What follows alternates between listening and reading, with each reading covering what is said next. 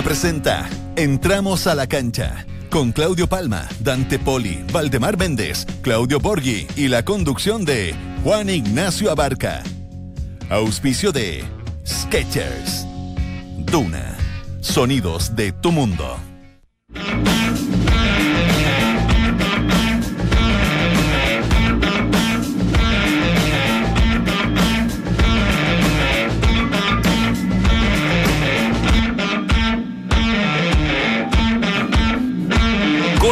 Overall. Un trabajado empate consiguió ayer Colo Colo en el La Paz, en su segundo partido del grupo B de la Copa Libertadores de América. Los salvos sostuvieron los primeros 35 minutos del encuentro, aunque un polémico penal a 6 del final de la primera parte puso en jaque y en suspenso la planificación popular. El empate de Rivero, cuando ya se iba a esa fracción, le dio aire al cacique y también confianza para encarar y cerrar su primera unidad en la Copa. Un hervidero. Con polémica empezó el proceso de Reinaldo Rueda a cargo de la selección chilena de fútbol. Claudio Bravo, tres horas antes del listado que entregaría el colombiano, anunció por Twitter que se descartaba de los amistosos ante Suecia y Dinamarca, argumentando que no había sido escuchada su petición para una preparación adecuada de su trabajo. En tanto, la NFP sigue sin entender nada, ni menos qué es lo que en rigor necesita el capitán de la Roja. Hace pocos minutos, en Radio La Clave, Bravo dejó títeres sin cabeza. Arturo Salá fue su flanco preferido. Históricos pasan a la historia. Sin Marcelo Díaz, Gonzalo Jara, José Pedro Fuensalida, Jorge Valdiva y Esteban Paredes fueron algunas de las novedades y conclusiones que dejó la nómina de la selección chilena dada a conocer ayer. El ansioso recambio.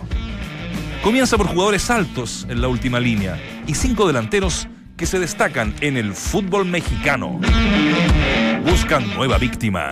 Tras pegar cinco triunfos consecutivos y sobre todo los tres valiosos puntos rescatados en Brasil por la Copa, la Universidad de Chile desborda confianza. La idea es mantener el domingo en el torneo local ante Everton en Viña, el mismo equipo que derrotó a Vasco. Y así, no perderle pisada al puntero. Vuelven dos. Buenas noticias para el exclusivo puntero del campeonato. Beñat San José, técnico de la Universidad Católica, podrá contar con dos de sus titulares este fin de semana ante Unión Española. El regreso de David Llanos y Diego Bonanote marcan el feliz presente de los cruzados. Esto es Duna. Entramos a la cancha. Opinión, debate, análisis. El mejor panel de las 14 lo encuentras aquí en Duna 89.7.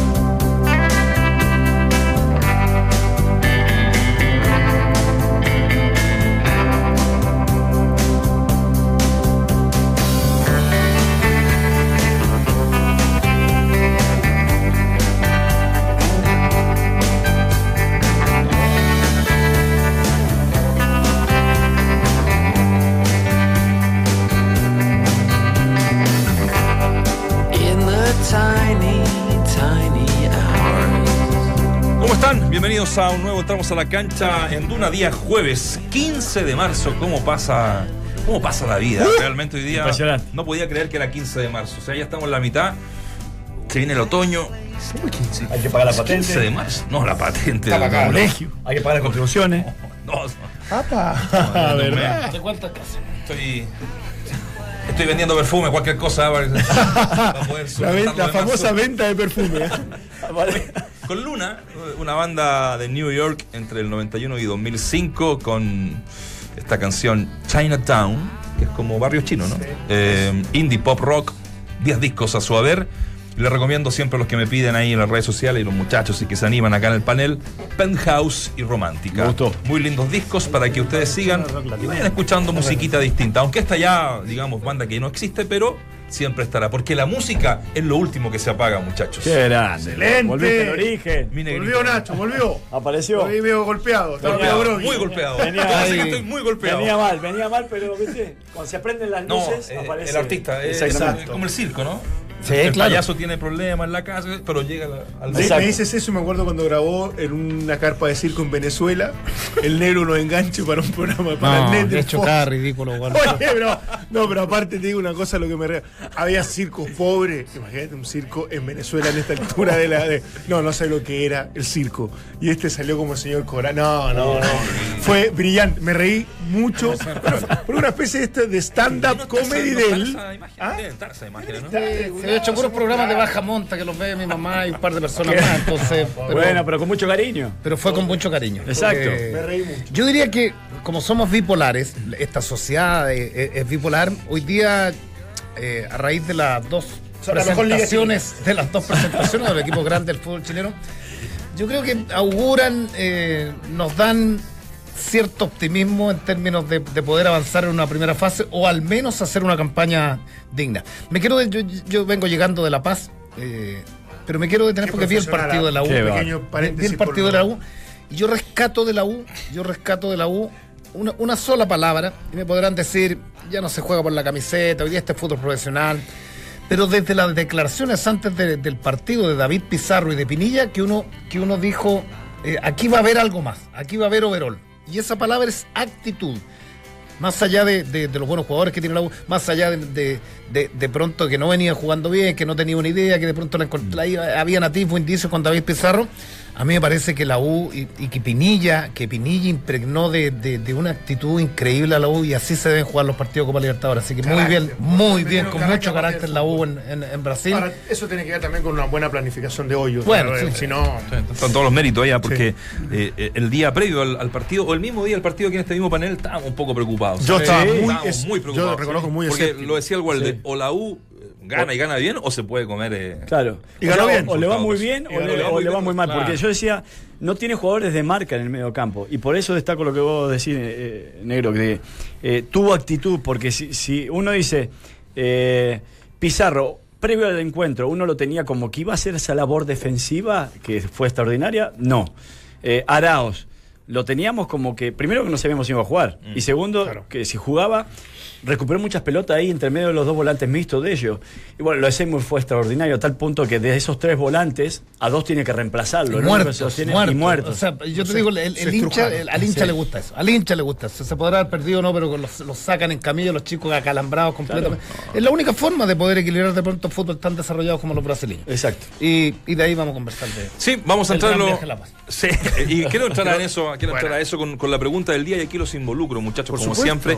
¿Cree que fue un punto ganado o perdido el de Colo Colo ayer en La Paz? Alternativa A ganado, alternativa B perdido, alternativa C lo sabremos sobre el final.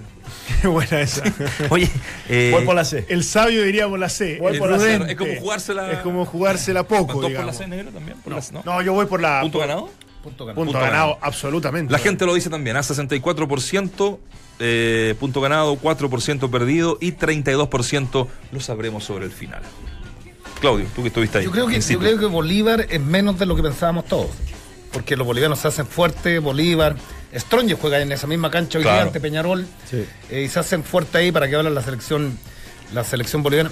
Eh, digo, al estar allá, siempre pienso en un par de partidos, un par de triunfos con Borghi, con, con el mismo Bielsa. Eh, lo bueno, lo bueno de esa selección, ¿ah? Pues más allá de meter, de correr de la intensidad y todas esas cosas, lo bueno, porque cuando le ganamos a los bolivianos, Sí. eh, se le ganó muy bien en las dos últimas presentaciones. Yo creo que este Bolívar es menos, y no quiero acá minimizar el empate de, Colo Colo, es menos de lo que uno pensaba. Eh, Puede ser. poco, poco profundo, cayeron en el segundo tiempo en, en muchos pelotazos buscando a Riquelme Arce, que era el más peligroso, terminó confundido, entró por la derecha, haciendo un tándem con Bejarano, después eh, buscó mucho las diagonales, terminó jugando por izquierda, callejón, en un callejón sin salida, porque no juega nada el español. Y es un equipo que va a tener problemas en- en- como visita. Te digo una cosa y. sí, No, no, no, y, Sí, me sí, detengo en que digo que, que- que- que no es un gran equipo el Bolino, no minimizo lo de Colo Colo, no es un gran equipo y yo creo que, que- que para el bien de Colo Colo yo creo que los colombianos pudieran, pudieran sacar más de un punto allá, un punto, lo cual si se da la cierta lógica que no existe, no existe en ¿No, el no te quedó esa sensación acá? de ser imbatibles en, en- en No. la altitud? No, De- no, no. Después de los números y de las estadísticas que, que hemos recogido permanentemente. Yo creo que yo saco una conclusión. Nosotros vimos el partido a media, porque estábamos al aire en el programa, entonces como que no, no- no pudimos enfocarnos también para analizarlo. Pero sí yo de estos dos partidos y del último tiempo del proceso de Guede con Colo Colo, yo sé hay algo que puedo concluir. El equipo sabe defender. Colo Colo, cuando se dispone, cuando se organiza y cuando encuentra los elementos adecuados, sabe defender. Eh, Es un equipo que en ese sentido es competitivo. Después eh, vamos, vamos a elevar la discusión, aunque un equipo como, como ese, acá sobre todo en Chile, de cuánto propone, qué, cuán vertical, intenso y ritmo tenga, eh, quién puede ser los titulares o las reservas, eh, etcétera, etcétera. Es un equipo que en su estructura y desde la idea y la estrategia del entrenador va a ser competitivo porque sabe defender. Después el valor agregado y el plus que uno siempre va a exigir a ese tipo de equipo, me parece que lo- lo- lo- ojalá lo pueda encontrar luego. Pero, pero en definitiva esa base le permite sacar un resultado que para mí es valiosísimo. Porque yo soy de los que sostengo, a pesar de todo lo que pueda haber pasado, que ganarle a cualquier equipo brasileño allá es muy, muy complejo.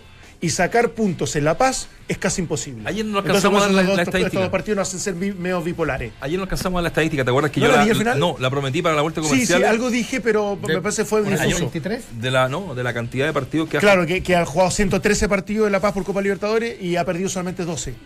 O sea, Sí, ¿Sabía quién le ha ido mejor de todos los equipos chilenos? a la Unión Española. Unión Ah, Unión Española. ganó dos, dos, dos Fue el último partido que perdió Sí. Sí. eh, Bolívar en La Paz, Sí. fue justamente contra. Yo, yo creo, yo por eso me jugaba por, yo me jugaba por la C porque digo, eh, habrá que ver si llegando a ambos Medio Colo, tibia la C. Colo Colo y Bolívar eh, a, esa, a, esa de- a esos 10 puntos que tienen como meta, eh, hay que ver quién lo logra. Digo, Colo Colo con este empate se acerca a esa meta. Queda mucho por jugar, lo mismo que el Bolívar. Pero yo sigo que al pensando. directo, que es Bolívar, le podría sacar cuatro puntos. Ya le sacó uno Claro. y podría ir a ganar acá a Exactamente, exactamente. Entonces yo digo, me parece que a eso es lo que apu- apuesta Guede. Eh, sigo pensando que tanto los- los, eh, la gente de Delfín como los, los- los colombianos eh, van a perder en Bolivia. Y lo digo, ¿sabes por qué? Independiente que este Bolívar no es tan fuerte, y coincido con lo que decía Nerito, eh, creo que del grupo o del contexto sudamericano, los mejores que se adaptan a la altitud, por lejos, son los jugadores chilenos. Eh, y está dentro de lo esperado que Chile o que eh, eh, Colo Colo le pudiera sacar un resultado como el que sacó en definitiva. No así Colombia y, no así Delfín. Entonces yo sigo pensando que, que el Bolívar está cercano a obtener esos 10 puntos y que Colo Colo lo va a tener que pelear acá. Y, y me quiero quedar con unas palabras que hace algún tiempo leí de, del mundialista del 62 que está eh, eh, de Toro, de Jorge Toro, que, que él decía que, eh, que la sociedad chilena en general se había vuelto soberbia, haciendo un análisis más profundo. ¿Por qué, está, porque es uno de los países que mejor está en Sudamérica y obviamente que aquello es, es claramente visible y que eso lo había de alguna manera puesto en un nivel diferente al chileno en este, en este contexto sudamericano y que eso se traducía y se llevaba al fútbol. Y yo siempre he dicho que se juega como se vive muchas veces, ¿no? Entonces, desde ese punto de vista, yo digo que bastó que tanto la U como Colo Colo volvieran a la humildad de ponerse el overall, como dijo negro, a, la- internalizar de que para jugar como juega la selección mayor, que es una isla dentro de este fútbol eh, eh, chileno, eh, hay que tener los jugadores que tiene la selección mayor. Y no los tiene Colo Colo y no los tiene la U. Que la única manera de sacar resultados en el plano internacional es siendo humildes, yendo a enfrentar los partidos de chico a grande y no creyéndose que los partidos están casi en el bolsillo antes de, antes de jugarlo. Y le costó casi 10 años a los equipos chilenos entender eso. Es decir, eh, podemos ganarlos de una manera diferente y no ganar, Ahora, gustar está, y golear. Está sacando una conclusión cuando van dos partidos de la fase de grupo. Pierde todos los No, no, partidos Colo Colo y la U. Y, No, es que yo para mí no, no sé si van a clasificar. Eh, Por sigo eso pensando, mismo. no sé si van a Yo clasificar, que- pero sí o sea, van a rescato. quedar afuera, pero con humildad. pero sí rescato, no, sí, sí rescato est- esta, man- esta intención de defender los colores de una, de una forma Eh, diferente. yo, yo, yo vi eso en los dos partidos. Después podés ganar, empatar o perder. Eso, eso se traslada desde el entrenador Yo también. creo que digamos. sí, pero, pero acá. Bueno, podés ganar, empatar o perder Sí, y tenés que convencer a los jugadores. hay partidos del fútbol chileno que no te da esa sensación. O sea, no te da. el- Sí. Ese partido que en Calama, que debe ser el más malo de los últimos 10 años, tú decías, trabajáis 7 días para mostrarnos esto. Pero bueno, lo, lo, veía un titular y no puedo estar más de acuerdo de Red Gol, de los amigos de Red Gol. eh, que ganó a los argentinos a Chile, con muchos argentinos en la, en la formación haciendo tiempo. Pudieron haber expulsado a Oriona, que tempranamente Claro, se ganó la amarilla y lo pudieron haber El Chaco expulsado. también. eh, Yo creo que Barroso hablaba del orden defensivo, creo que Barroso le da un orden defensivo. Creo que fue un acierto lo de ayer. Nosotros teníamos Y aprensiones, Carmona Baeza también. teníamos a Baeza muy bien. Y, y a nosotros nos quedó, nos quedó la sensación que, que lo desasistido o, o lo partido que estaba Colo Colo en relación a los dos delanteros en el primer tiempo fue a propósito, fue profeso. Lo de Orellana y lo de Rivero. Era que descansaran el partido, que no recorrieran muchos metros y que por ahí. Partió el equipo. Partió el equipo. Y que por ahí Valdivia con trazo largo lo, lo, Los habilitara. lo habilitara. Ahora, cada habilitación es increíble porque el chico Orellana que acá gambetea, que engancha, le mete ganjengue, ¿sabe todo. Un puro pique yo no los veía porque es No, y, distinto verlo en el y- lo del topo, y- ¿ah? y que, llevaba 30 segundos en ese pase Sí. de profundo que le mete eh, paredes, ¿no? Y picó Sí. paso. Y picó y volvió. Ah, impresionante. impresionante. Hay que jugar en la paz. Yo, creo, sí, yo sí. creo que a- aparte, el, para el entrenador, que es muy bueno esto, Caminar. logra sacar ciertas también definiciones, eh, ni hablar de los tres defensores, que, que le dan categoría, quieranlo o no, sea, pueden ser más hace lento, ver más, menos más lento rápido. Insaurralde, mira lo que te digo. Sí, sí, pero, pero efectivamente, y, y con Orión atrás estamos Hay hablando. ahí de cuatro. Pero Sí, te digo una cosa, mira, estamos hablando de cuatro jugadores que incluso, porque tres ya lo demostraron, Barroso jugó poco en el fútbol argentino, más allá que salió de allá, pero eh, Insaurralde, Claro. eh, Saldivia y Orión eran titulares en buenos equipos en Argentina. Eso no es casualidad. Eso no es casualidad. Después integras a San Barroso, que ha sido de los mejores centrales del último tiempo, entonces ya vas armando algo con Opaso que es seleccionado, con, con ese sector izquierdo que todavía eh, sigue Qué siendo raro- débil, qué- pero va encontrando Qué raro lo- los externos como los cambian. Porque Campos Sí, porque, juega- porque Campos está jugando eso. bien, Claro. entonces quiso, quiso aprovechar a los dos. Y siento, e insisto con este concepto, que en algún momento para algunos sonó irresponsable o irrespetuoso, hay partidos eh, que definitivamente en el campo internacional no puede estar Valdivia, Va- Va- eh, Baez, eh, Valdés y Paredes. No pueden estar. Queda demostrado. po. O sea, porque, lo- lo- porque es así y, y no tiene nada de malo porque al final tiene que ver con eh, los objetivos colectivos. Y si tú vas a poner a, a a Carmona con Baeza, le dan agresividad, le dan un equipo mucho más fuerza y eso también es importante para un Valdivia que no se desgaste tanto defensivamente. Hay muchas consecuencias de lo que hizo estratégicamente eh, el técnico que me, pa- me parece le, le puede significar un punto de inflexión en, en, este, en esta competencia. Yo decía no quitarle y no minimizar el, el empate de Colo Colo porque el segundo tiempo los bolivianos no llegaron. Salvo por ahí un, un casi autogol de, de- de Barroso. El resto, los dos de corte. Increíble, Carmona luce muy poco, pero hace un trabajo serio. Y Baez a mí me encanta. O sea, lo- el trabajo de Baez es un tipo. de- yo creo que físicamente fue el que mejor se vio ayer, ¿ah? Eh, Claudio Bueno, Baez. paso, yo lo pondría paso. A mí me Pero sorprendió Paso, Paso. Paso fue, el, fue, fue un tipo que, que se dedicó hasta la mitad de la. No, no, no le daba el No. ida y vuelta, no, no, no subió un par de veces nomás.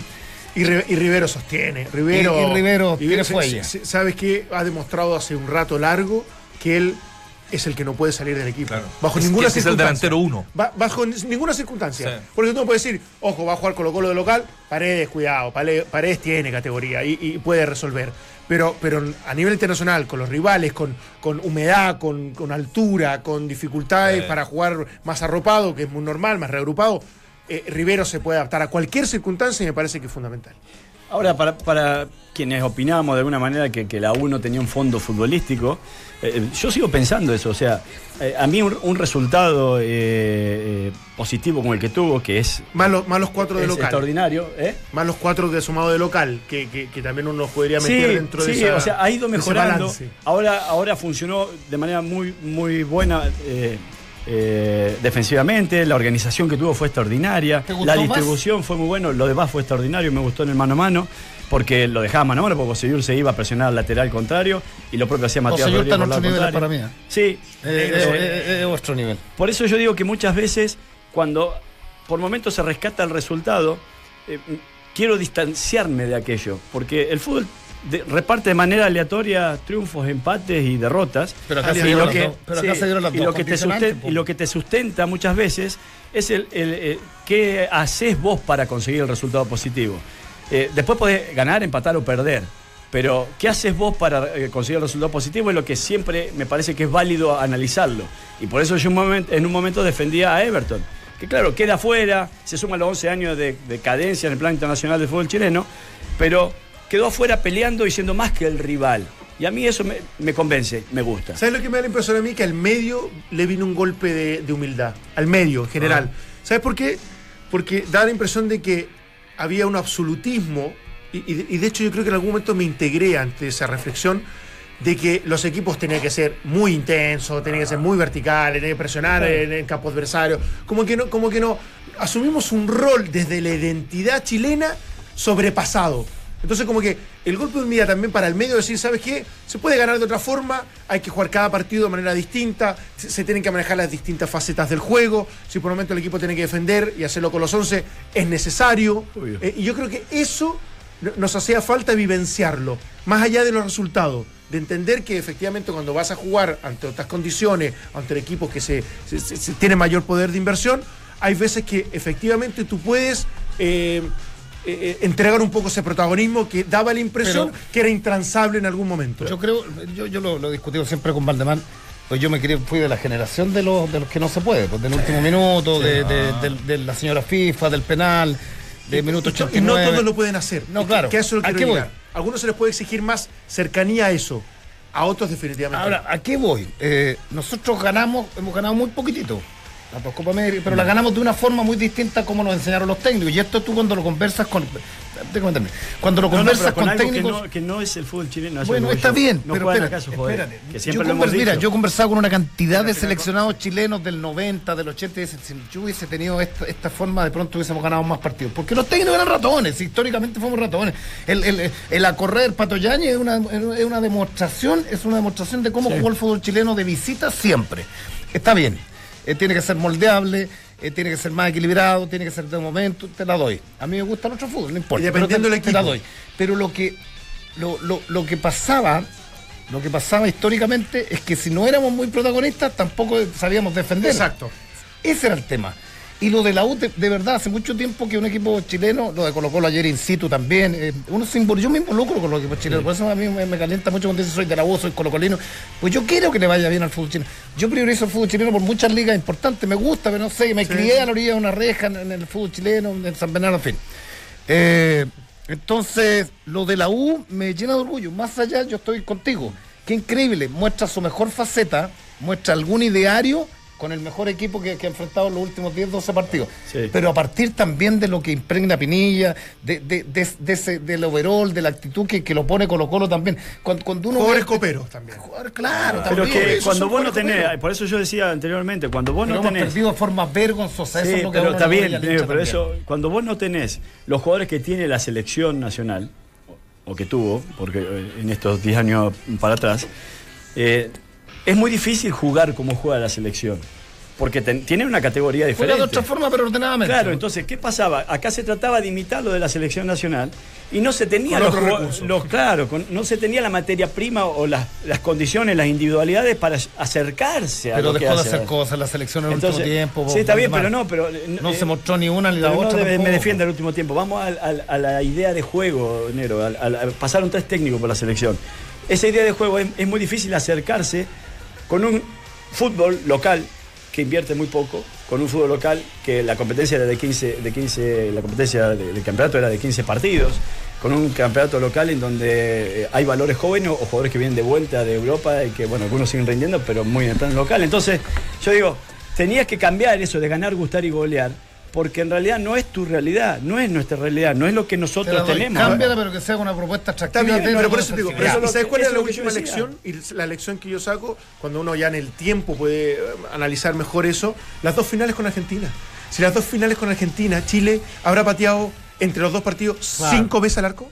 No, y la, la primera la pudo perder en el último Y la pudo perder, y allá también. Allá entonces, también. entonces eh, ahí donde están las, las- las reales lecciones. Un equipo que propone cuando corresponde, que te- te- tenía posesión, que tenía intenciones, que tenía pro- protagonismo de distintas formas, pero que los, los partidos relevantes, importantes, y San Paoli no le daba ese- esa vuelta, de verdad hubiésemos caído en un fracaso desde la ingenuidad y la inocencia. Un equipo ultra atractivo, pero que nuevamente se hubiese quedado sin nada y con las manos vacías. Entonces, yo eso es lo que, a, a lo que uno va llegando después, que eh, desde el tiempo de la madurez, de todo lo que hemos vivido, y que en definitiva hay equipos que se les puede exigir, y ojo, yo lo voy a seguir haciendo con Colo Colo en el plano local. Porque yo he sido súper exigente con ellos, porque siento que tienen muchas más facultades para, para, para ser superior, pero entiendo que si vas a jugar a La Paz o si vas a jugar contra Atlético Nacional en Colombia, hay cosas que uno tiene que tener en cuenta para poder ser competitivo. Y Colo Colo, en ese sentido, defensivamente, a lo menos, lo tiene. Oye, hay una parte fea, eh, saliendo un poquito del fútbol, porque eh, informa Red Gol también, que hay más de un centenar de hinchas de, de Colo Colo detenidos. Sí, no, no. Eh, en La Paz, porque... eh, Se portaron mal antes, sí, de- antes, eh, durante y después, hay ¿no? que ser bien pelotudo. disturbios Hay que- en plaza. Hay que ser bien pelotudo para mamarte un viaje a Bolivia. O sea, Un imbécil.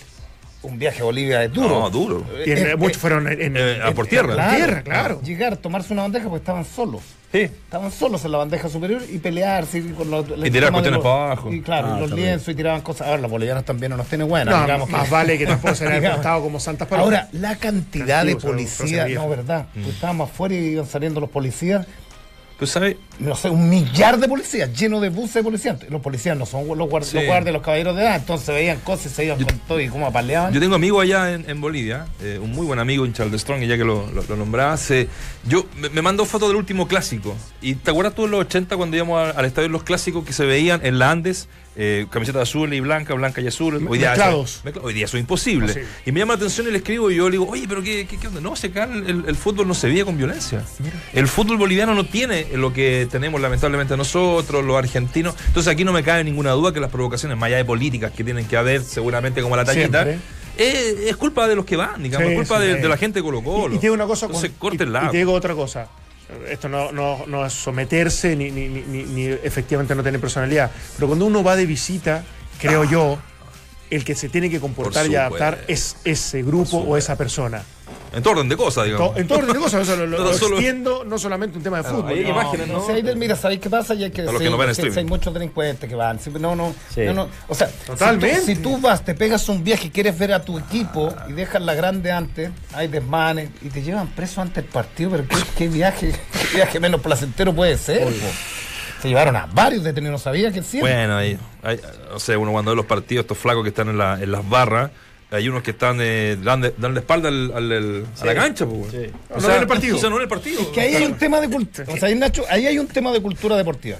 ¿Qué es lo que pasó cuando se quisieron la hinchada, parte de la hinchada, no todos? Se quisieron hacer los vivos y entrar al partido Chile-España fue en Maracaná, Ah, cuando los detuvieron también. claro, y con porque, porque tienden a pensar. Ah, que- claro, ahí voy donde mundial, lo, lo- que mundial. señala Valdemar. No, Latinoamérica, estamos acá los bolivianos, no, no. Y la policía boliviana es brava. Y los brasileños cuando se enojan. Está bien que sea así. Claro. Ayer, ayer sí hay un ejemplo de hinchas, pero que, que bancaron al equipo hasta el pitazo final, fueron los del Besista. Qué manera de tener pasión. En, en el entretiempo, ¿no? Lo- Pero- ¿Los despidieron incluso así o fue el final Al eso? final, Ah, perfecto, al final. me- Habían perdido 5 a 0 en la ida. En la vuelta a los 10 minutos le hace el gol el Valle. O sea, 6-0 tenían Salía- que remontar. todo. Gritaron todo el partido. Los jugadores No, en el minuto 88 eh, Sí. se pierde un gol que ni siquiera era del empate, era el 3 a 2 y se lamentaban como si hubiese sido, eh, eh, eh, o sea, que ganaran el título del mundo. Y terminado, terminado el partido, no se había movido nadie de- del estadio, de, de Vo- Vodafone, Park. Y cuando fueron la gente del, del Bayern, eh, los jugadores, a aplaudir a sus hinchas que estaban en un rincón, en un codo, todo el estadio los aplaudía qué también. otra cultura también. Y eso de los turcos. No, Y los turcos son bravos. Son bravos, son bravos, son ahora. sí. No son tan pacientes ni tolerantes No, no, no, y no, viven no, en no. conflictos permanentes. Sí, sí, y, así que. eh, Qué país sí, pero grande. grato verlo. Qué grato ver eso. la verdad. ¿Y Medel? Muy bien. El pe- Muy bien. pequeño mini Muy bien, lo vi Medel, poco, eh, porque o sea- lo vimos acá también. O sea, para tiene serias falencias para mí el Besista en, en la marcación. Eh, Perdieron todo, eh, muy lejos un de las marcas. Como el, como el Bayern también. Con el Bayern y desde el balón detenido le ganaron todo también. Ahora, lindo, pero- golpe, lindo golpe de autoridad el del Bayern, ¿ah? porque no- venía a salir puntero su grupo, Claro. es bicampeón de la Sí. Liga Turca, sí, está puntero nuevamente. Entonces, no era cualquier equipo. ¿ah? No, no, no, uno- No, uno lo que pasa es que la ve tiene diferencia de que- inversión, mira, el precio más alto que pagó el Besista por, para, para competir eh, fue Gary Medel, 3 millones de euros. Ah. Eh, y el Bayern, no sé, trajo a, No, a Tolizo Tolizo- por 42 millones de Sí, euros, sí. por poner un ejemplo, ¿no? Eh, solamente el préstamo de James Rodríguez lo pagó 15 millones de euros. Entonces, y así todos están pensando en abrir esta, esta ley de So- sociedad Soteldo vale más que. ¿Eh? Soteldo vale más que el mejor precio de. Del Sí, ¿o no? Sí, exactamente. Bueno, y mirá lo- lo que están estudiando los alemanes, de abrir este, este límite que tienen de privados eh, para, para hacerse dueños de un club, que es hasta un 49%, no puede ser más de eso, el 51% siempre pertenecen a los socios. Quieren abrir eso, eh, darle de baja un poco a esa, a esa ley para que los privados inviertan más plata para poder salir a competir y poder ganar de una vez por todas. La Champions, no, no la han ganado, pero me refiero para ser más competitivo con los, con los grandes. Que no sea solamente el Bayern. Claro, aparte que el City está invirtiendo fortuna, el Paris Saint Germain, bueno, el Real y el Barcelona se escapan también a eso. Oye, eh, la última para ir cerrando el, el episodio Colo Colo. Escuchamos a Valdivia que, que echó de menos el bar. Pero no, no, no se asusten. El, el VAR, el- esta situación para, para el cobre. Sobre todo en el penal, ¿ah? que lo vamos a comentar. eh, tú, Claudio, nos mandabas ayer Buena. una- un, un reporte de, de un árbitro, ¿no? Que, te, que, que te- en el fondo te, Sí. te, ayudó. te ayudó en, en- en el tema, porque estábamos todos ahí. El, primer penal a mí no me parece como penal. Yo lo, yo lo hubiese cobrado, ¿De pero, Sí, la- la pero- jugada del- pero del también penal. es discutible. Ah, también es ¿Sabe para. Yo, yo me quedo, me quedo con. Inmediatamente miro al asistente y el asistente está de frente a la jugada y muy cerca. El árbitro, el árbitro siempre dirigió lejos y esto tiene que ver con la altura. Pero- Y después- da para discutir, Y después igual. la ejecución, bueno, eso lo, lo vas a explicar tú, Claudio. El, el, el guardalínea no, no corre ese no, es que, es que Ya no tiene que correr. Ah, ¿no? Ah, bueno. bueno Algo me dijeron que tenía algún que- llamado Ya. y van a conversar. Sí, Mira. antes de tomar la decisión. Escuchemos a Valdivia con esta, con esta situación que, que fue, entre comillas, lo más polémico del partido. Echamos de menos el bar. Sí, creo que de los pocos errores que tuvo el árbitro fue el penal, porque Julio la toca con la rodilla y él ya tenía las manos pegadas al cuerpo y no, y no hubo un gesto de, querer tocar la, la pelota con la mano. Así lo veo yo, no estaba de frente a Julio, sí estaba de lado y el árbitro estaba en diagonal. Esperemos que las imágenes digan lo que pienso yo. Y después el jugador cuando patea el penal hace dos toques. El penal fue convertido con dos toques. Y lo que él nos dice que sí, que fueron dos toques, pero con la nueva ley que, que tiene FIFA, eh, en los penales es permitido el. Cuando se resbala el jugador es permitido el tema de los dos toques, por eso lo, lo validó. Entramos a la cancha. Duna 89.7. Ayer, porque esto tiene que ser, uno tiene que ser muy honesto. Yo, yo me lamento cada vez que relato digo tengo las reglas del juego, anotarlas, refrescarlas, pues se olvida. Uno ya no tiene memoria a los 50 años, ¿cierto? Total. Y, y era complicado inmediatamente cuando estaba haciendo un partido con los Colo, la un partido grande, empiezan a escribir. Pero yo me quedo siempre con un, con un árbitro que es FIFA y que conoce el reglamento al revés y al derecho. Eh, porque en algún minuto me empezaron a llegar varios casos de la Premier League, por ejemplo, de un partido de- del, del City con el Con Leicester. Leinster. Sí. Claro, que se anula un gol. Exacto. Que se anula un gol muy parecido a este. Pero hay una modificación, las modificaciones, la cantidad de Eso modificaciones en el reglamento son, son muchas. Sí, como Entonces la- voy la a leer textual lo que me escribe. Me dice, para un árbitro importante, para mí es involuntario e imperceptible. La regla está hecha siempre para casos en que los jugadores quieran hacer trampa, no para hechos fortuitos. Acá el jugador claramente resbala y el gol es válido. Y ahí me quedé con la última palabra de él, con la última modificación de la. de Claro, la- porque el- pero claramente le pega con los. Claro, con porque hay, hay un reglamento que establece que no le puedes pegar dos veces a una pelota. Exactamente. eh, eh, evidentemente el mismo jugador. ¿Qué sería el y que lo, y que lo anula, de anula siempre. Millones de casos. Ahora, Pero, la suerte de colocar en el ángulo. sí, porque normalmente Se eso metió. se desvía para cualquier para lado. el lado iba Orión. Para mí iba para la derecha, por Allá, el tiro. claro. Y al, ca- y caer, Y se eh, cambia. agarra otro. Más se Claro, resbaló. le pegan el pie de Claro. apoyo y se cambia al, al otro palo. Sí. A mí me dio esa sensación. Ahora, parece que, que, que Valdivia algo dice de eso, que, que como que entendió que, lo, que, lo- que no lo anularan. Como que, como que Sí, sí. fue receptivo con eso. No, no le gustó el cobro del penal. En eso está de desacuerdo. Pero el que lo hayan validado de en esos dos toques involuntarios, me, me- me dio la Estaba- impresión de la declaración de Valdivia que, Sí. que lo acepta como que estaba Está- correcto. Estoy Cortito, de lo- los árbitros, o sea, los jugadores permanentemente se critican del arbitraje. ¿ah? Eh, yo no defiendo el nivel del, del árbitro chileno, que ha sido bueno en los últimos años, pero basta ver tantos partidos a nivel internacional para decir se equivocan. En la Champions, el partido La que hicimos Juventus con el Tottenham. Un error con siete árbitros, increíble. Eh, pero, pero yo creo que en, en- en profesionalizar la actividad también está en profesionalizar y en internalizar el concepto a los, a los jugadores del reglamento. Y los árbitros, no, no esta directiva de OCES, sino para atrás toda la vida han estado dispuestos a ir a dar charlas a las juveniles, a, lo- a lo- a los... Yo no sé cuántos equipos de primera división, de segunda división piden a la comisión de arbitraje que les vaya a dar una charla sobre el reglamento. Y se acotarían muchos muchos reclamos Pero, también. Yo, yo he estado al menos en tres o cuatro charlas de, de árbitros de- y de actualizaciones, y la, última no hace mucho, hará un año atrás. Eh, primero, se van modificando muchas cosas con esta, con, con esto, incluso la Copa Centenario se modificaron muchas. Eh, y segundo, que hasta incluso teniendo la voluntad de estar capacitándose de manera permanente, el fútbol es tan impredecible que muchas cosas no se te ocurren en el momento para preguntarlas. Y esto, lo que pasó ayer en este penal, eh, es algo absolutamente poco común, Inusual, poco habitual. claro, Entonces uno, uno trata de manejar lo más posible el reglamento de las cosas que constantemente tiene que tomar una decisión. Pero en estas cosas que son fortuitas, si no se te ocurre en el momento Claro. preguntarlas, es como que no existieran casi también. ¿Cómo voy a preguntar? ¿En un penal la puede tocar por las dos Claro. piernas? Ya, pero ¿cuándo va a pasar eso? Pasa. Oye, bueno, eh, ¿Alguno, ¿Alguna otra cosita de Colo Colo? estamos, estamos, bien, ¿ah? Sí, yo En el análisis- como que, con que así como en esa vez dije, la Juventus no se desesperó, no se volvió loco, no esos reclamos airados que uno, eh, no sé, hecho que los pulsaran y que perdiera la clasificación que después consigue. Colo Colo creo que logró sostener también esa ansiedad de verse perjudicados, pero así todo sacar adelante. No, y, y, Ah, eso- y empatarlo, empatarlo los tres minutos que le hacen el gol Que- y, que- y- que- e irse, e irse al, descanso. digo, hay, hay que saber manejar esa, ansiedad mucho. en los momentos adversos y Colo Colo normalmente no, no lo lograba hacer. Ojalá que se siga Yo le mandé un recado a, a Don Evo. Para irme ya, cortito. Le dije, ¿Pero ¿sabe, cómo va a don irme? Sí, al, presidente.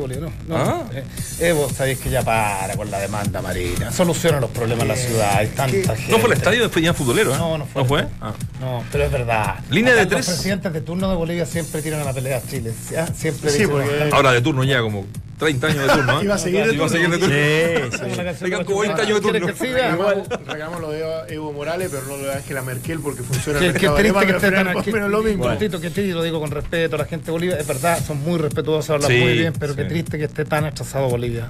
En, en todo, en todo. En, en, en- ¿En serio? en- en los- Sigue igual. En, en las vías, o sea, para llegar al aeropuerto hay dos vías. No hay, no Y lo de los no teleféricos es no como lo hay- único más moderno, ¿no? Es que esos son golpes efectistas que Claro, dan los gobernantes. Esto es lo que hice yo, pero no solucionan problemas de fondo. No hay que. Acá no hace falta un teleférico. Dicen que van a construir uno. Bonito sea, es hermoso. Así empresarial de acá de. de- Exacto. Center. Oye, ¿línea de 3 o línea de 4? ¿Qué les gusta más? ¿La Tres. línea de 3? A mí de cuatro. ¿De 4? ¿De 3? Ahora de tres. De 3. Nada de eso, la mejor es la nueva línea de calzados Casual Relax Fit con Memory Foam de Skechers. La comodidad que estabas esperando. Cómpralo en tiendas y en skechers.cl. Volamos hacia la pausa y regresamos con más Entramos a la cancha. En el fútbol, como diría Julio Martínez, el fin de semana volvemos a lo nuestro. En la sexta fecha destacamos, el sábado al mediodía, juegan en Viña Everton y Universidad de Chile. El domingo a las 12 horas la Universidad de Concepción lo hace frente a Colo Colo y por la tarde a las 20.30 la UC ante Unión Española. Dos esquiadores surcoreanos fueron suspendidos de por vida luego de agredir física y sexualmente a compañeras de su equipo. La federación de ese país informó que ambos deportistas no podrán disponer de licencias, requisitos necesarios para competir internacionalmente. ¿Crees que fue punto ganado o perdido el del Colo ayer en La Paz? A, ganado, B, perdido, C, lo sabremos al final. Punto ganado, la gente se inclina por eso. Y muchachos, para ir cerrando el episodio Colo Colo y entrar en uno que está de verdad que arde, eh, es tendencia lo que suponíamos antes de que arrancara el grupo de Colo Colo, el grupo B. Nacional es el gran favorito, ya tiene seis puntos. Ahí está. 4-0 ganó ayer. Le gana Pudo haber hecho a Delfín. 4-0 A Delfín. a Delfín. Eh, el Bolívar quedó con dos puntos tras el empate con Colo Colo, el Delfín un punto y Colo Colo con un punto. Así va la tabla con lo que nosotros eh, estimamos. Nacional favorito y Colo Colo se supone con Bolívar peleando el otro cupo. Por ahí va la mano, ¿no? Muchachos, eh, ayer lo, cuando nos íbamos ya, ¿no? Dante, Sí. nos íbamos a, mm, para la casa, ¿no? no nos íbamos a comerciales. Eh, leemos porque sale un tuit de eh, Claudio Bravo, dando una explicación medio extraña, Dante, ¿no? Que, no- extraña. que no- que nos costó de verdad entender eh, en su momento, pero bueno, pasadas las horas fuimos eh, entendiendo y bueno, reporteando y lo que trascendió de que tenía relación directamente a Julio Rodríguez. Exacto. ¿no? Eh, que él eh, había propuesto, ojo, pagar desde su bolsillo los traslados y todo lo que implica tenerlo para él personalmente dentro del staff de la selección. Pero que no tenía, eh, que no se iba a tocar en temas económicos, sino que él asumía todos los gastos. Tenemos que decirlo, nuestros compañeros eh, y colegas de Radio La Clave, eh, después de una hora de conversación con Claudio Bravo, aclarando un poco este tuit, mencionó muchísimas cosas y de verdad dejó títeres sin cabeza. ¿ya? El, el primer apuntado es Arturo Sala, a quien, eh, entre otras cosas, dice que él eh, no manda en el, en el NFP, sino que es Facio. Eh, bueno, eh, la, la infraestructura de Juan Pinto Durán. Criticó incluso a un preparador de arqueros que en algún minuto le dijo, tú estás gordo, tú no puedes ser preparador de arqueros míos si tú estás gordo, estás sobrepeso. Y en Rusia me lesionó, dijo. Y en Rusia, en Rusia me lesionó. Ovalle, ¿no? Ah, no sé, no, no, no, por eso te, ¿El te preguntaba. No, no, no. José Ovalle. José Ovalle, Ya. ¿no? Sí. Sí. Lo mató, acá, acá tengo la declaración. Entonces, bueno, muchachos, eh, Chile necesita un mejor preparador de arqueros. Reveló que en la Copa Confederaciones se recuperó por su propia cuenta de la lesión que le provocó José Ovalle, actual entrenador de porteros. Si yo veo que un compañero necesita un mejor preparador físico, ¿por qué no decirle? Para mí es una falta de respeto. Yo le dije al entrenador de arquero Valle, no puede pasar lo que pesas. No puedes pesar pesar, lo que pesas, claro. Imagínate, tengo enfrente a un entrenador de arqueros con sobrepeso. Imposible, es una falta de respeto. Es como que yo llegue con sobrepeso a la selección a entrenar. Siempre llego con el mismo peso, siempre llego a la misma hora. Entreno como un animal y luego se ven los resultados, manifestó. Y un- una de las cosas también polémicas, eh, eh, que lo apunta también esta entrevista con Radio La Clave, Jadwe hizo cosas muy malas. Y aquí, aquí entramos en una línea muy, muy, muy, muy fina, Pero- muy malas, pero él siempre estuvo con los jugadores. Hoy día el presidente nunca está, solo cuando hay fotos. No come con nosotros, no nos visita, no nos pesca en el fondo. Eh, y así muchísimas, ¿ah? muchísimas más. eh, es feo, feo el, el arranque. Y esto tiene que ver también, me imagino, más allá de que no cumplieron Qué con poco. lo que él pidió, con una respuesta de Arturo Salá sobre Bravo que dice, En la mañana, claro. no corresponde que condicione participar a una sugerencia al cuerpo técnico. Me parece extraordinario. Me parece que con eso, por lo menos desde la NFP, dejan muy clara la postura de ellos. Perdona, Eh, Walde, eh, Walde, para cerrar y, y- y les, doy la, le- le doy la palabra. Es un tema importante. Según Bravo también dice que eh, Rueda esto lo sabía hace 40 días. Hace 40 días Claro, le comunicó esta situación Está perfecto, que estaba pero- informado. pero Entonces, por- a él por le eso- pareció extraño que apareciera en, en la lista. Está, pero perfecto, Eso. pero eh, independiente de eso, a ver, O sea, hace 40 días puso la condición. puso la condición. Claro, es, es que ese es el tema. Ese- ese es el Ese es el tema. Hace 40 días o una semana está poniendo una condición. Yo entiendo que el capitán, entiendo que es- tiene un respaldo diferente a cual eh, empezó los procesos de la selección Claudio Bravo, pero acá no puede haber un jugador que sea más importante que la selección y menos que el seleccionador. Entonces, a mí me encantó la respuesta de, de la NFP, Arturo, de Arturo, Arturo, Salá, Arturo Salá. como también imagino la de Rueda, eh, y me gustaría que la de Ruedas eh, vaya en esa misma dirección, para dejar las cosas en claro, de una vez por todas, que no mandan los jugadores, cosa que en el último tiempo muchos pudiéramos haber pensado de que fue así, por diferentes situaciones que sucedieron y sobre todo con el propio Claudio Bravo, cuando en un momento, de un momento a otro también decide no venir a jugar con Pisi, cuando de un momento a otro también nos encontramos que previo a la Copa Confederaciones viaja a España y no sabíamos si era con permiso o no había permiso, que se va a recuperar ahora.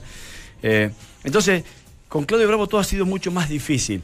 Y sabemos que es un referente y un jugador importante, pero qué mejor que esta doble fecha eliminatoria, eh, perdón, eliminatoria no, fecha FIFA, para que juegue, si tampoco está jugando tanto en el City. Entonces, me parece que ya cuando se pone en un sitial que cree, se cree con derecho a manejar como títeres a todo lo que están un poco por debajo de él, se equivoca Claudio Bravo. Yo siempre lo he defendido porque me parece que es un tipo que, que, que, que ha sabido eh, manejarse en situaciones complicadas, pero acá se equivoca, y debo decirlo. Eh, qué increíble que, que los triunfos tapen tantas cosas, ¿ah? Eh, porque tras la debacle de las selecciones, las clasificatorias, digo, no en las generaciones, en las clasificatorias salieron una cantidad de cosas. Marcelo Díaz criticando la, la preparación de, de la selección en, en Calama, la pelea de la señora de, de- de Bravo con Arturo Vidal. eh, lo de Marcelo, bueno, bueno, está está lleno de, de- de cosas que empiezan a salir a la, la luz pública. Yo eh, solo quiero decir que no nos olvidemos, para mí Bravo es un arquerazo, eh, es un referente, es una mejor pieza arquero de la clave, historia del fútbol chileno. mejor arquero, sí, así de incluso. corta, claro. Lo digo con mucho pesar porque yo era condorista. eh, digo pesar porque yo amé al Condor Roja en, en tantos Ah, partidos de la selección.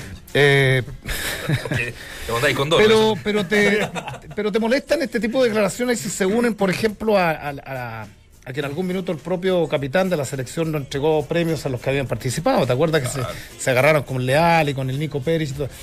Pasa que, que cuando el protagonista, esto en todo orden de cosas, se da en la tele también, a cuando el rostrillo es más importante que el jefe, ganáis más plata que el jefe, también uno se cree, digo, hay, hay más importancia, quiere poner algunas condiciones, pero los departamentos laborales de, de- de- del, del mundo, de la sociedad, hay un jefe, te guste, te guste o no. E- Esto quizás de pronto lo, lo- lo podría haber conversado con, con- con Rueda, ¿no? Eh, A mí me parece atendible las declaraciones, pero, pero ya es tarde. Me parece atendible que si tienes un tipo, un tipo que no te está aportando, que no te está enseñando, es un tema a conversar con, quizás con la dirigencia, con el cuerpo técnico. Y, y aquí termino.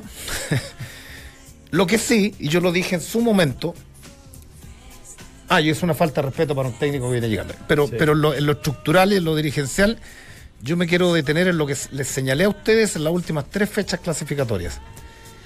Que, que la dirigencia de la NFP se manejó mal.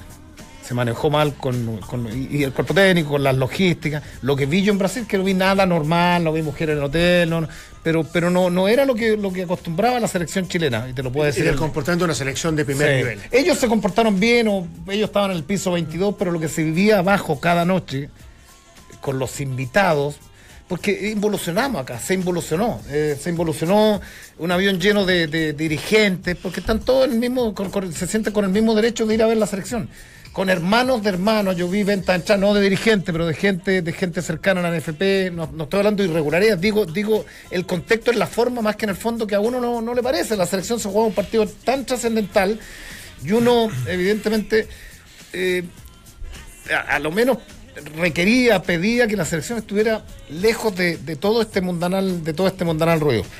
Y a, y a lo mejor por eso vienen las críticas de, de Claudio Bravo. No hemos visto a los dirigentes, muchos, digo yo, y esto lo digo, es verdad, muchos dirigentes hasta alta hora. No digo que esté bien o mal, eh, pero me parece que, que hay que ser cuidadoso en ese tipo de cosas, porque Que- que- que ya habíamos dado un salto cualitativo que esas cosas Exacto. habían quedado atrás. Ahora, yo hace- siempre, yo, yo lo primero que haría como asesor o cercano a, a- a Claudio Bravo es sacarle el Twitter. ¿ah? Lo primero que haría. Eh, siempre que, que hizo comentarios en Bravo esa red impugnó social- también la llegada de Gómez, ¿no? ¿Ah? Bravo impugnó la llegada de Gómez. también. Entre otras cosas, como otro golpe de, de- de supuesta autoría. No sé si ha sido comprobado o no, pero a lo que voy yo que las veces que él, cuando condicionó en algún momento, se, se especulaba que era por un tema familiar, eh, su presencia en la Copa América, también fue muy extraño. La última pasada por la Copa Confederaciones, que él en realidad se iba a hacer un examen a Barcelona y al final nadie sabía nada y expuso a la, a la- a la- a la parte de comu- de comunicaciones de la NFP porque tuvieron que salir a dar explicaciones y no se entendía. Después, una vez que no, no iba a venir una convocatoria, ¿te acuerdas? Que ahí sí que dejó a la luz pública, pero así abiertamente a, a Pisi, cuando al principio se decía que era una lesión. Después Julio Rodríguez abrió con nosotros que dijo que era un tema familiar, que Sí, nunca claro. se entendió. Cuando se lo traspasaron al City fue. Esa- cuando lo traspasaron al City, que él quería una etapa como adaptación, no sé qué cosa. Entonces, él normalmente tiene episodios reiterados de incongruencias y de, y de, y de situaciones que son a lo menos engorrosas y ambiguas. Pero más allá de todo, que lo podemos discutir, conversar, etcétera, etcétera, comparar a los dirigentes por todas las falencias y los problemas No, que no ha podéis compararlo con la anterior con- administración. con- y No, hacer no una comparación cercano de calidad o de cualidades o de virtudes con lo de Jadwe, me No, no, parece que en ese momento No hay punto de encuentro. pierde cualquier credibilidad Absolutamente. y cualquier tipo de fuerza la argumentación del señor. Claudio Bravo y se cae por el piso cualquier tipo de defensa que él pueda tener sobre lo que Claro, está porque uno tomando puede decisiones. diferir que eh, con, con- con parece él fue donde lograron mejores réditos eh, económicos en, en arreglo de premios. Uno puede, o sea, uno puede pensar cualquier cosa O sea, una vez que dice eso, ¿no? Lo que pasa es que Jado era hincha, pues, más allá de una- irregularidad, era un tipo de hincha. Si al final llegaba al camarín, Sí, los jugadores sí, pedían y San sí, Paolo y se cebó sí. también con tres, con tres eh, nuevos contratos. Te- ¿Cómo, no bueno, a estar, es. ¿Cómo no iba a estar cercano a él?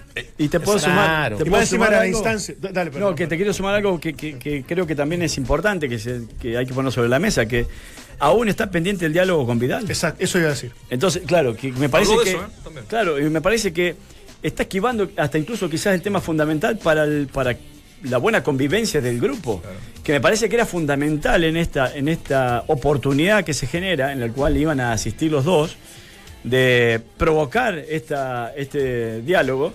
Eh, y dejar de lado las diferencias con las culpabilidades que quiera asumir cada uno y seguir adelante. Yo solo a los jugadores nuevos, solo les contaría la historia, les mostraría el video del gran, a mí me la contó, entonces fue increíble, era- eran otros tiempos, del gran Elías Ricardo Figueroa, cuando abandona sin autorización la concentración del Inter de Porto Alegre, que jugaba un partido importante en la Liga Brasileña, y lo llaman a la selección, porque antiguamente llamaban y cada uno llegaba por su lado, y después le reembolsaban la plata.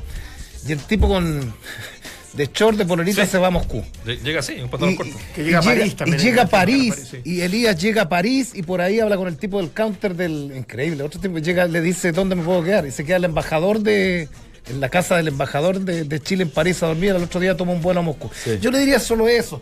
Es- Vestir la camiseta de Chile, me imagino, para un futbolista, es lo, es lo más. Sí, y aparte, después de todo lo que logró empañarlo y ensuciarlo Claro. con este tipo de cosas, cuando ya quedó escrito como no solamente los triunfos desde, desde los éxitos, sino que desde lo individual como el mejor arquero de la historia, con este tipo de actitud y de manifestación, a mí me parece que Queda como verdad, amurrado, ¿no? Queda como una sensación de que está amurrado, eh, una Muy pataleta de cabro chico. Muy feo. Eh, no- bueno, no, no quiso eh, sacarle, eh, eh, como se dice vulgarmente, a la jeringa el tema de, de Vidal en esta entrevista, eh, diciendo que él no tiene nada que ocultar en ese sentido, que él eh, está totalmente limpio, que él eh, siempre cumplió la selección, que él se entrenaba como una bestia y que él nunca generó un problema eh, de, de disciplina.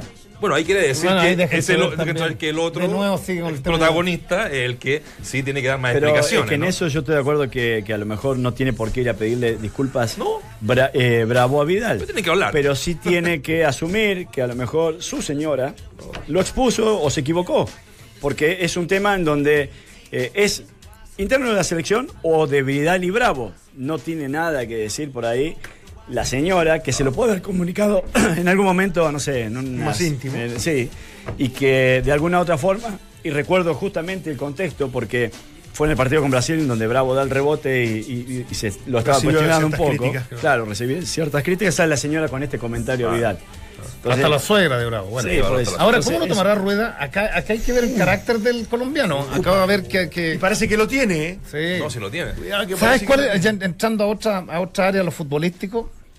Es un tema no menor. Vamos a lo futbolístico. un Vamos a lo tema no futbolístico. menor. Porque Johnny Herrera, cuando terminó, que es el segundo arquero indiscutible hoy día, indiscutido, perdón, cuando terminó el anterior proceso, yo le leí una entrevista a Johnny Herrera que dijo: La selección para mí ya es cuanto pasado y no Sí. me proyecto con la selección. Total. Prefiero un partido con la U, dijo, Claro. a un partido con la selección. y, no se ve un tercer arquero. Digo, No, yo creo que empezamos la etapa y la era por distintas razones, ojalá que no siga ocurriendo eh, en tan corto tiempo, de este recambio que nos va a llevar a una realidad que vamos a aterrizar fuertemente. Había que hacerlo. Está difícil. Pero Fuertemente, había que así que hacerlo. Es como el preparémonos aterri- Es como, el, aterrizaje es como el recambio del tenis. Eh, te- tenía que ver, tenía que, tenía que en algún minuto pasar esto Ocurrir. nomás, po, ocurrir. Sí, Ojalá que. Lamentablemente. Lo que pasa que pase en este contexto es, es muy feo. Para cerrar el tema ya eh, de, de las declaraciones de Claudio Bravo a, a Radio La Clave, eh, Rueda estaba de acuerdo con la llegada de Rodríguez. Cuando él lo conversa. Esto Ah, lo dice Bravo. Estaba de acuerdo con la llegada de Rodríguez porque sumaba, no restaba. Bueno, lo conoce a los 12 años, argumenta. No, es un gran preparador de arquero, Es mi no, gran no, preparador de arquero que me, que me formó en el fondo. Para Rueda sumaba, pero fue Salah el que no quiso. Esto, esto claramente. No, este- pues, pero no puede ser. po. Si él dijo que no mandaba. Ahí está. Bueno, pues te digo, está lleno de incongruencia este, este relato, ¿no? No, esto Es claramente así. Bravo dijo: Yo vuelvo a la selección y quiero a Julio Rodríguez al lado. Exacto. Chao. Y se Chao. acabó. Golpe Claro. a Lo, sa- sacamos como conclusión ayer, sin tener demasiada información. No, no teníamos nada, de que porque, porque había sido muy extraño todo. Pero bueno. Ahí está. ¿Qué, qué dirá don Reinaldo anoche? ¿Se hará, se Es que a mí me gustaría, diciendo, "Chuta, sinceramente, me me encantaría eh, una, un golpe de timón de. Es que de- tiene que Es ser. el momento. Es que tiene que Es el no momento, po. porque estos jugadores ya tienen mucha trayectoria y mucha espalda. Es, es Y- doloroso, sí, porque es una pieza. Pero no, hay que ver Sí. qué tipo de, de sanciones o qué tipo de, de- de medidas toma Rueda. Pero sí tiene que no dejar podéis sentado que acá el que manda No, es él. Fecha FIFA no te pueden negar Porque venir a la acá. Bueno, ah, es- exacto, acá se negó a venir a la selección. Sí, claro. Ese no es Después busquemos. Pero también dice que Rusia también dice que Rusia va lesionado, entonces bueno, también también No, que hay que hay que sacrificios hay que debe haber hecho. los méritos, claro. No tengo Que ninguna duda. minuto su hija estaba Sí, con sí, algún sí, problema y el viaje igual a Ten- Estados Unidos. Tengo acá la foto, porque es una foto que no me acuerdo, el negro fue el que me la mostró. Eh, cuando sacas a- ese cabezazo Unidos a Agüero sobre el último segundo, terrible. que es una las, las atajadas más lindas que vi. Eso. tuve la suerte de Sí. estar ahí, pero entonces hay tatuajes. Así que bueno, bueno, ese, ese recuerdo van a Eh, ser bueno, ahora también él aclara que él no ha renunciado a la selección. Eh, eh, no, no es, un, es, un, es un tema puntual. A mí me queda como resumen que una pataleta. No más que una pataleta esto. Y, eh, eh, una pataleta innecesaria, innecesaria. desproporcionada Totalmente. y que no, puede ser Ahora, no puede ser En aceptada. esta entrevista hay varias cosas que tiene razón, ¿no? Como lo impresentable del Estadio Nacional, como lo, lo, lo Sí, penca que es Juan uh. Pinto Durán. O sea, tiene razón Ahora, tener cosas. un. pe- En el tema de fondo no sé. ¿Qué, qué piensa el tener un, un técnico preparador gordito? ¿Por Es qué que uno di- para- te digo, para- ahí no coincido. No, claro. El ideal, Bueno, no, el no. ideal es que obviamente esté Ah, bien físicamente, pero el que juega es él, no el preparador físico. El, el- el preparador físico yo lo valido Sí, tienes que argumentar- desde el conocimiento. Eh, O tienes sea, que argumentar, no me está aportando. Eh, pero igual está tiene que haber una coherencia Sí, para mí. pero- Bueno, pero a ti, te de- dirigió, a ti te dirigió Ferguson, que ya tenía 92 años y había pero un estaba impecable. Ah, bueno, pero. un gallito y me lo ganó. Eh, Ojo. Se, no, no, no. se pero- mantenía. Digo que, que- son otros los argumentos. No es que está gordito. Ahora hay que ser está poco actualizado, no trabaja bien, Eso sí. no está acorde con los tiempos de la modernidad del puesto del arquero con otras condiciones, más que el. Eso sí. Ahora, igual no, no está. eh, Si el TF está gordito, Por eso te digo. Lo que va a dar este temita, ¿eh? Uh, lo que no nos falta, ¿eh? Siempre, Siempre pasa algo. algo. Siempre entrega algo la selección. Siempre pasa Pero algo. a- aparte que esta selección tiene tiempo, por eso también se toma esa licencia, tiene cierto tiempo, entonces ese tiempo se lo quiere tomar para él. ¿Le gustó la nómina? selección. ¿Le- Así como ya vais No, cerrando no, el- ni- el ni tema la leí, ¿No la leíste? sincero. Te la- Puede ser Te la rápidamente. puedo decir rápidamente, no, no hay problema. ¿Te acuerdas que hablábamos el otro día de. Hay un tema en la nómina, Ah, Nacho, dígame. mientras que la buscas. Sí. Que Rueda dijo que no le iba a sacar a los jugadores a los equipos grandes. A de la Copa Libertadores. eh, claro, por, por priorizar la Copa Libertadores y sí le llamó a Johnny Herrera Lo- claro. en primera No, no, instancia. pero es que, bueno. Tiene No, que- pero en primera instancia, antes de que renuncie Bravo. Ah, claro. Eh, Como no, antes. Sí. No, estaba en la mesa la renuncia de Bravo y ya estaba llamado Herrera. Estaba ya- Sí, ya sabía. Y Herrera es pieza fundamental. Eh, bueno. No, no, no. ¿Tú crees que Rueda se sorprendió con la renuncia de Lo Bravo? sabía, dices tú. Pero Bueno, por la- supuesto es- sabía que existía esa opción. Bueno, por eso que es un tema, por eso te pues no llama Valdivia, no se llama Jara, no, lo pero, pero que tiene, tiene que ver con eso, claramente. Qué pocos arqueros tenemos de Cinco. recambio, yo- yendo al- Ninguno. Bueno, Johnny, Salvo Brian Cortés, pero no juega. Gonzalo Collado de Cobreloa y Brian Cortés son los arqueros. Eh, los defensores, ¿te acuerdas que fue tema? Que él buscaba, lo dijo en una conferencia, que Tipo- él tipos busca altos. tipos altos. Biotipo- Bueno, Mauricio Isla, Paulo Díaz, eh, Igor Lichnowsky, eh, Guillermo Maripán, Enzo Rocco, Gary Medel, Valver Huerta, que estuvo en este microciclo, lo recordarán, Mico Albornoz, Vuelve Mico. Jan Boseyur. Los volantes son Charles Aranguis, eh, Pedro Pablo Hernández, Marcos Volados, Eric Pulgar, Diego Valdés y Arturo Vidal. Diego Valdés la está rompiendo en México. Sí. jugando muy bien. Hecho Volado estuvo en el, la- también en la En el microciclo, sí. Y, y atacantes son casi todos de México, excepto Alexis. Nicolás Castillo, Felipe Mora, Martín Rodríguez, Ángelo Zagal, Alexis y Eduardo Vargas. Me sorprendió lo de Marcos Volados. De todos los que me están. de- Del que más me, me poco y nada sor- juegan a pero, Católica. Porque pero- claro, jugaba muy poco y en Colo Colo no Lo que jugaba. pasa es que tiene tantas virtudes desde lo individual Sí. que yo creo que puede, puede ser- para algo específico lo puede ocupar. El problema es que todavía no lo. Muchachos, No, les prometo que mañana... Martín. Lo analizamos a fondo, porque no llamó al Chapa. y nos, metemos, nos llamó al Chapa, claro. eh, Toseli ya salió Lo llamó a definitivamente Jara. de las convocatorias. No, sí, a Jara, Vidal, a Valdivia. No, porque no, esos a Valdivia, digo, a. Boselluro paso, son de equipo Ah, bueno. Oye, mañana ya tenemos que, como decía acá Julio Martínez, ¿cómo decía? Volvamos a lo nuestro. A lo nuestro. Mañana Volvámonos. arranca la fecha. gusta. Así que le metemos a fondo a la Católica, que tiene buenas noticias. A la U. Y tenemos una entrevista exclusiva con el presidente de Copiapó. Bueno, chao, chao.